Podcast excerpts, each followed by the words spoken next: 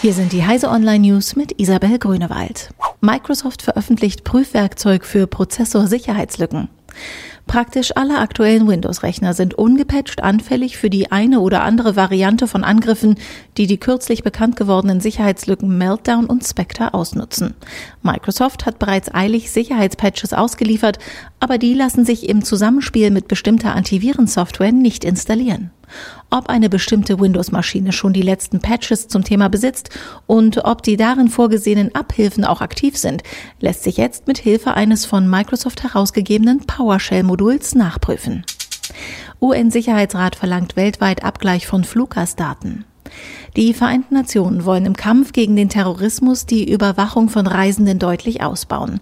In einer weitreichenden Resolution fordert der UN-Sicherheitsrat, dass alle Mitgliedstaaten Fluggastdaten sowie biometrische Daten auswerten und schwarze Listen für bekannte und verdächtige Terroristen einführen. Intel kündigt alternative Prozessorarchitektur an. Intel hat zur CES zwei besondere Prozessoren mitgebracht. Der Quantenprozessor Tangle Lake schafft 49 Qubits und der neuromorphe Chip Loihi arbeitet wie das menschliche Gehirn.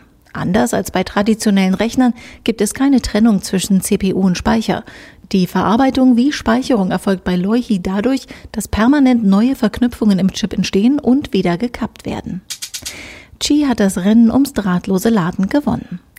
Der Kampf um den vorherrschenden Ladestandard ohne Kabel ist nahezu entschieden. Der einzige ernstzunehmende Konkurrent zu Qi, PowerMat, hat das Handtuch geworfen und schließt sich dem Wireless Power Consortium an. Das gab das Unternehmen in einer Pressemitteilung bekannt. Man wolle künftig seine Technik in das WPC einbringen und die Ladetechnik zusammen weiterentwickeln. Diese und alle weiteren aktuellen Nachrichten finden Sie auf heise.de.